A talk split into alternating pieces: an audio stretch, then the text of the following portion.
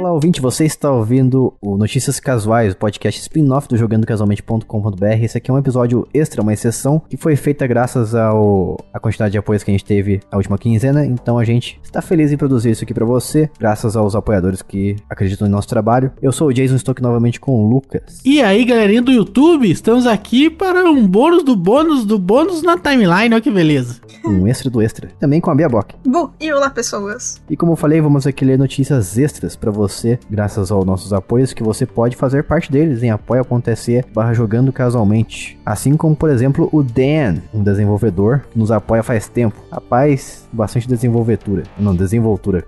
Nossa, incrível. Incrível. Jason, Me confunde todo.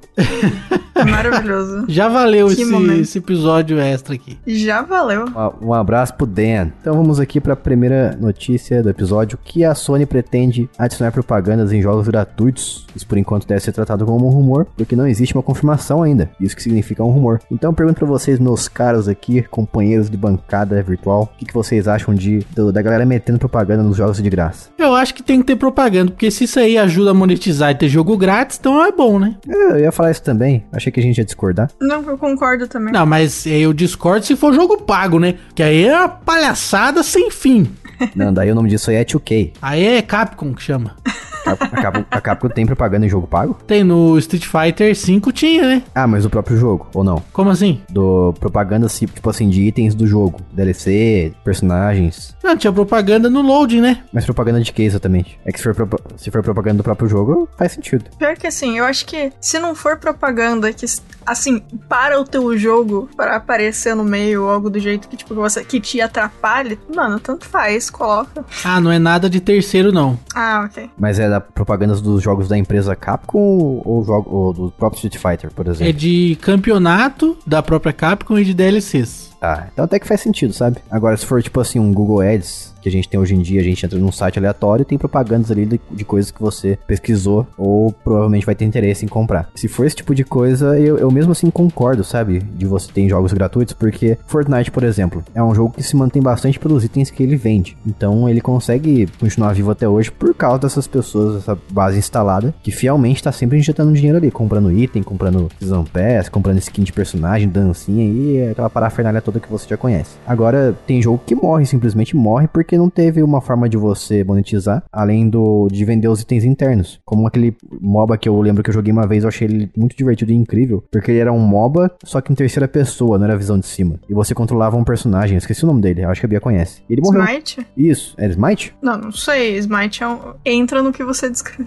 Mas não sei se é Não, Smite. é um jogo- é um Só jogo tô que morreu. chutando. Ah, não, Smite não morreu. Pera, mas Smite é a primeira pessoa é a segunda, a terceira pessoa? Não lembro, deixa eu ver aqui. Eu joguei Smite um tempo, mas eu não lembro. Ah, ah, não é Smite não, é o Paragon. Ah, tá. Inclusive, eu não lembro. Smite é em primeira ou é terceira pessoa? Terceira. Joguei, eu não joguei tanto assim, mas eu gostava. O Paragon eu não cheguei a jogar. Então, aí tem jogos interessantes com propostas bacanas que simplesmente morrem porque não estão vendendo os seus itens internos. Uhum. Daí isso aí seria, vamos dizer assim, seria irritante? Seria para algumas pessoas, né? Mas eu vejo como justo. Daí poderia ter uma versão ali sem propagandas que você compra e se livra delas. Sei lá, paga uns, uns 10 dólares ali, uns 50 reais. 30, 30 reais, vai, então. Então eu estaria disposto a pagar para me livrar das propagandas e manter um jogo que eu gosto bastante. Por exemplo, se o Paladin tivesse a ponto de morrer, eu, é, se eu soubesse que meu dinheiro faria diferença na vida, na no destino do jogo, eu estaria disposto a pagar porque o Paladins é um jogo que eu gosto bastante. E eu joguei incontáveis horas. Então todo mundo concorda que é um consenso, não teve briga? Não teve. Não, não teve. Se não atrapalhar o jogo e for em jogo de que já é de graça, coloca. É isso. Ah, então tá bom. Precisa respeitar o jogador, é isso que precisa. É, por favor. Bacana, né? Tem um software também, inclusive, que os desenvolvedores podem testar, usar ele pra testar como é que as propagandas, é, de forma fictícia, né? Testar como é que as propagandas ficariam, se comportariam nos jogos deles. Então já tem como você fazer esse experimento. E tem um site chamado Business Insider, uma matéria lá também que diz assim, abre aspas, a meta é que as propagandas apareçam como parte do jogo, como placas digitais em estádios, no caso de jogos que acontecem em arena, e os formatos incluem propagandas que premiam o jogo, que premiam os jogadores por visualizarem esses conteúdos e até mesmo promoções nos games como como ofertas de skins. Então vai ter vantagens para você que tá disposto a assistir a propaganda, por mais que você não compre, porque afinal quem vai estar tá pagando o desenvolvedor ali, a empresa que faz o jogo, são os anunciantes. Faz sentido. Então só de você assistir a propaganda já tá justificando ali o gasto que o anunciante tá tendo com a empresa. Você pode assistir de propósito só para apoiar a empresa que você gosta. Então é uma coisa que eu faria. É isso. Não teve graça essa notícia, todo mundo concordou. Você queria treta, né, Jace? Queria briga. Se quiser, eu finge que eu discordo. Não, tá bom assim. e pra finalizar aqui, a gente vai falar do Sonic Origins, uma coletânea de quatro jogos com alguns recursos modernizados e vai chegar pra gente no dia 23 de junho de 2022. A partir dele, na verdade, por quê? Por causa da polêmica da vez, que são as cinco versões existentes desse jogo. E eu pergunto pra vocês onde a SEGA estava com a cabeça quando criou essa tabela. Onde a SEGA estava com os olhos, né? É, olha só. Bom trocadilho. Porque eles, olha só, eles têm as seguintes versões: a edição padrão, que vem o jogo base, a, o pacote Start Dash, que vem com 100 moedas extras, modo espelhado desbloqueado, que eu espero que ele seja um modo possível de você desbloquear no jogo padrão, né? É o que deu a entender aqui, sem muitos detalhes. E um plano de fundo Letterbox, caso você jogue o jogo em 4x3, né? no aspecto 4x3. É, na verdade, esse pacote aí, ele é um conteúdo adicional grátis que vai vir com a pré-venda ou da edição padrão ou da Deluxe Digital. Importante comentar isso aí. Ou seja, ficou mais confuso ainda. É, pois é. Eu pensei que era um pacote aí que você comprava. Mas enfim, não.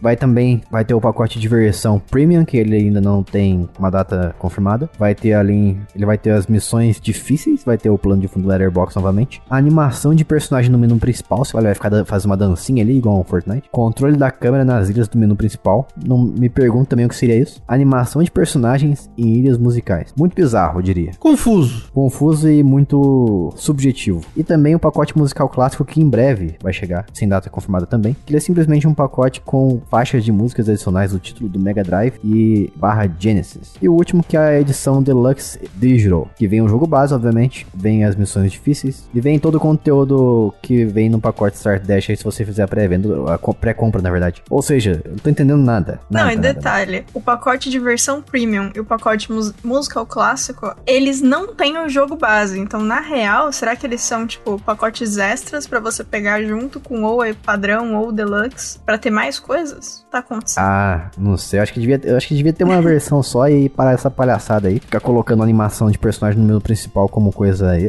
Qual que é o sentido disso? Missões, tem, tem coisas aqui que eu diria que ele devia vir no jogo original, sabe? Eu não sei se ele é desbloqueado, é desbloqueável no jogo se você comprasse essas coisas, essas coisas extras aí. Mas como, por exemplo, missões difíceis ou modo espelhado. Será que eu vou ter acesso a isso se eu comprar a versão padrão? É, não sei. Realmente tá bem confuso isso. A SEGA já tá lançando negócio com conteúdo cortado logo no lançamento. O que, que é isso? É uma cachorrada. E ó, o mais importante que a gente não falou até agora, esse pacote vai contar com os seguintes jogos. Sonic the Hedgehog, Sonic the Hedgehog 2, Sonic 3 e Knuckles e Sonic CD. Eu tenho todos esses jogos na verdade até agora. Mas é interessante que eles vão ter o formato widescreen. Ah, isso é bom, hein, mano? Ou uhum. seja, você pode jogar com a tela cheia sem precisar ficar esticadão. E também vão ter animações feitas especialmente para essa versão, animações, diria assim, cutscenes para você assistir, que estão muito bonitas. Muito bom. E o preço originalmente em dólar desse jogo é 39 dólares, que eu diria que é um pouco salgado. E o preço em real, a edição padrão está custando 214 reais. Muito caro. Very caro. Caríssimo. Porque vamos, vamos, vamos ser franco aqui. São quatro jogos antigos e a,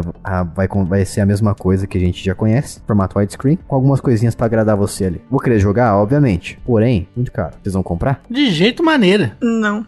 Eu nem gosto de Sonic. Ô, louco. Ah, é verdade, você tinha um Nintendo quando você era criança, né? Isso, eu sou time Nintendo. Embora a musiquinha Genesis Does é muito boa. Eu tive um Mega Drive. Mas é isso. Então a gente vai ficando por aqui novamente. Se você quiser ver mais conteúdo como esse, faça parte do nosso grupo de apoio em apoia.se barra jogando casualmente. E a gente vai ficando por aqui. Até a próxima. Um beijo, tchau. Aloha! Tchau.